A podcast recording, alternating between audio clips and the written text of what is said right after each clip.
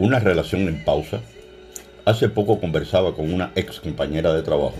Soy de criterio que los mejores amigos son las del sexo contrario, la cual en su momento me planteaba una relación de años con su esposo, el cual en su momento vio la necesidad de marcharse del país ante la carencia de trabajo y que en la plática sostenida entre ambos habían acordado ser independientes, es decir, la posibilidad de establecer una nueva vida o al menos una nueva pareja hasta el regreso de Darcy.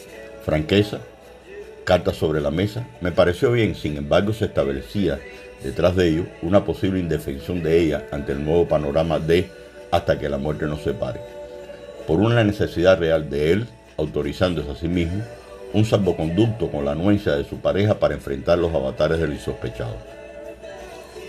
Consecuencia de la separación, hijos que se dejan de atender, también una esposa, probabilidades de esperar, dependiendo del respeto mutuo entre ambos y como medida una fuerte comunicación apoyado en los medios tecnológicos actuales, que sirviese de retroalimentación ante la necesidad de buscar nuevas fuentes de trabajo, siempre que el beneficio económico espiritual se viese en función de la familia y no de un hecho aislado y personal que salvase la dignidad del viajante. Y si hubiese sido lo contrario, debiera ser igual, ¿por qué no? Un padre que se queda con unos hijos que cuidar, mantenerlos, atender los quehaceres domésticos, posterior a una extensa jornada de trabajo. Es más, constituir un equipo con los miembros del hogar donde repartir las responsabilidades colectivas sin dejar de atender las personales, unos en el estudio, otros en el trabajo posiblemente.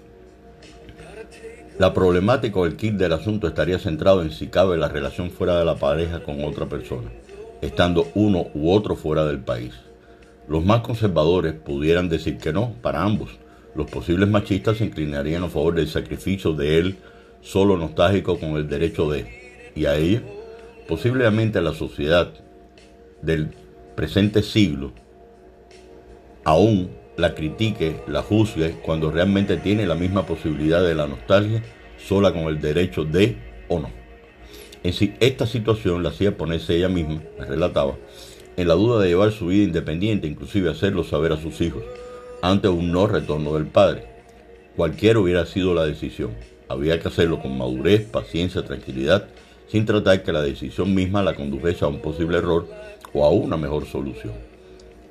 Empezar una nueva vida hijos que le entenderían cuando ya los mismos son adultos, escudarse en el trabajo y negarse a seguir llevando su vida normal, y finalmente un matrimonio que se deje en pausa, ¿tendría sentido? Tantas interrogantes nos lleva a una reflexión más allá del relato real que les cuento. Indiscutiblemente que estamos ante un mal pacto desde el inicio. Partir del análisis que por una necesidad de trabajo cada cual lleve su vida independiente, creo, estimado esposo, que su valoración ha sido superficial y aventurera? ¿O es que acaso ella tendrá que esperar como Penélope a su regreso? Por cierto, ¿de qué bando está usted? Gracias.